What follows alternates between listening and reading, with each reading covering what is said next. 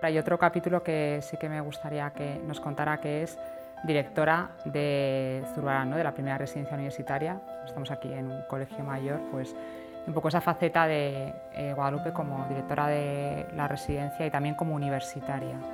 Sí, yo por eso le decíamos antes, Guadalupe es una química, tiene pasión por la química, pasión por la investigación y pasión por la enseñanza, que en los químicos eh, es algo muy común.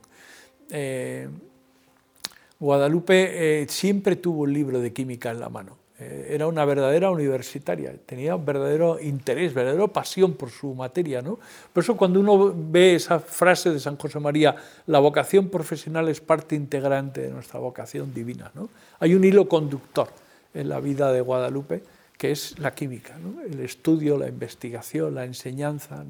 Antes de morirse, mientras esas horas en las que ella estuvo muy bien, eh, tiene una tela y está haciendo, está lavando esa tela y comprobando cómo reacciona la tela, el jabón, ¿no? Está eh, unas horas antes de morirse, sigue investigando sobre las telas y, la, y las manchas, ¿no? porque era un problema que como química le apasionaba, ¿no?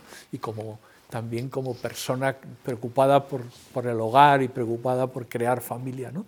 Pues es interesante, cuando ella llega, ella está en Bilbao, eh, donde ha ido a comenzar la primera expansión de las mujeres del Opus Dei es Bilbao, es el País Vasco, ¿no? no podía ser de otra manera, ir a abrir horizontes al mar, ¿no? el Cantábrico, y desde allí al universo. ¿no? Y ella llega a Bilbao y dirige la administración de la primera residencia que pone el Opus Dei en Bilbao, que se llama Bando.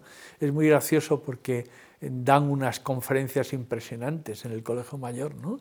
unas conferencias dirigidas al todo Bilbao, ¿no? Eh, conferencias de industriales, de artistas, y claro, las personas que trabajan en la administración del Colegio Mayor, ellas también quieren conferencias, ¿no?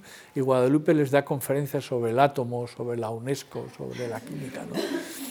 Y hace una labor total, que es atender la administración a la vez que poner en marcha el Opus Dei, a la vez que seguir estudiando química. ¿no? Por eso cuando al cabo de un tiempo ella es muy feliz donde está, donde está, está encantada, porque siempre cae la cuenta de que eso es lo que Dios quiere. ¿no? Por eso cuando San José María piensa en ella, una persona ya con la carrera terminada, que mm, con una cierta edad y ya con conocimiento, pues le, le, le pide que sea la directora de la primera residencia de estudiantes del primer colegio mayor podríamos decir ahora, ¿no? Bueno, ahora y en el siglo XVI, porque el Colegio Mayor, las residencias forman parte del ámbito universitario en España desde hace muchos siglos. ¿no?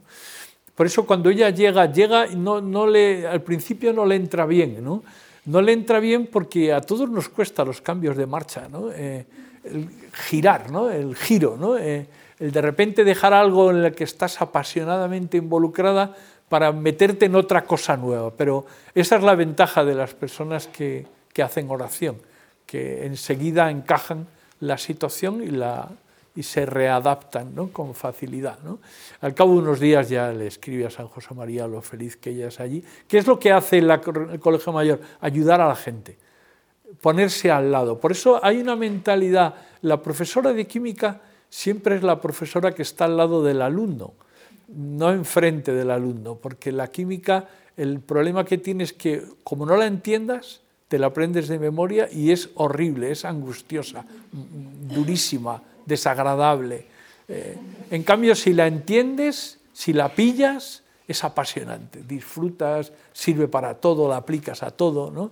Por eso una profesora de química es alguien que siempre está al lado del alumno comprobando que lo ha entendido. Eso es lo que ella hace, comprobar que las eh, alumnas de la universidad que van por la residencia están entendiendo que no se trata simplemente de conseguir un título para ganarse la vida, sino de ser santas a través del trabajo, primero del estudio, luego del trabajo. ¿no? Se trata de cambiar el mundo desde dentro, se trata de influir en un proyecto universitario, siempre un proyecto social, es un proyecto de transformación de la sociedad.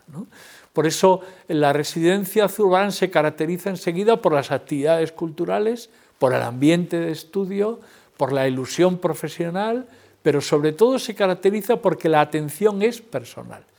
porque al lado de cada alumna siempre está Guadalupe para escucharlas, para atenderla, para comprobar que está asimilando las cosas, que está haciendo las propias, que no está siendo adoctrinada, sino formada, que es distinto. Una persona es formada cuando puede preguntar los porqués de las cosas, cuando por tanto puede entender las cosas y tomar iniciativa en ellas. Hay un momento muy divertido de la vida de la residencia en la que Guadalupe se da cuenta de que se le ha llenado todo de gente de Madrid. Maravillosa, ¿no? pero de Madrid.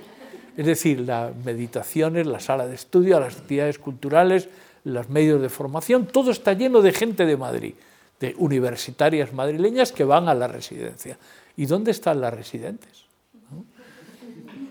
Parece como, eh, como si se hubieran quitado de en medio. ¿no? Eh, y entonces, ¿qué hace? Pues sencillamente vuelve a, a charlar una a una con cada una para interesarse, para preguntar, y al cabo de unos días, una temporada, vuelve otra vez a estar la primera fila ocupada por las dueñas de la casa, claro, las residentes, ¿no? que son. Y es muy interesante la otra faceta que va a repetirse después en las residencias que ella ponga en marcha en México, es enseguida dar lo que tienes. Eh, las catequesis, el voluntariado, el ir a atender a personas desfavorecidas. Por ejemplo, en México, las empleadas que van a trabajar en la residencia, eh, las que les enseña a leer y a escribir, porque son gente que viene del campo, de las aldeas, y en México, como ya hablaremos luego, hay una situación de, un gran, eh, de una gran división de la sociedad, ¿no? hay gente muy humilde y gente muy poderosa. ¿no? Bueno, e, es lo mismo, o sea, enseguida involucrarlas, que enseñen lo que saben. ¿no? Que... Por eso en el clima, en la casa, lo que se hace es crear una casa. Eso es lo que ella hace. ¿eh? A ella se le da muy mal, la mayoría de las tareas del hogar se le dan mal, pero no importa, lo importante es, es hacer hogar, es hacer familia, ¿no? es poner, poner alegría, buen humor. En cambio se le da muy bien las obras de teatro, le encanta pues, disfrazarse. Eh, todo ese tipo de cosas creativas, declamar eh, de una manera horrible, ¿no? porque no tenía oído, pero tenía mucho entusiasmo. Un día su madre, doña Eulogia, fue a estar con las residentes y le, contaban entusiasmadas las canciones que Guadalupe les había enseñado. No tenían nada que ver con la realidad. Lo que Guadalupe había oído a su madre y lo que le había contado a las alumnas no tenía nada que ver porque su oído no era muy bueno, pero no importa, si para hacer familia no hace falta tener mucho oído.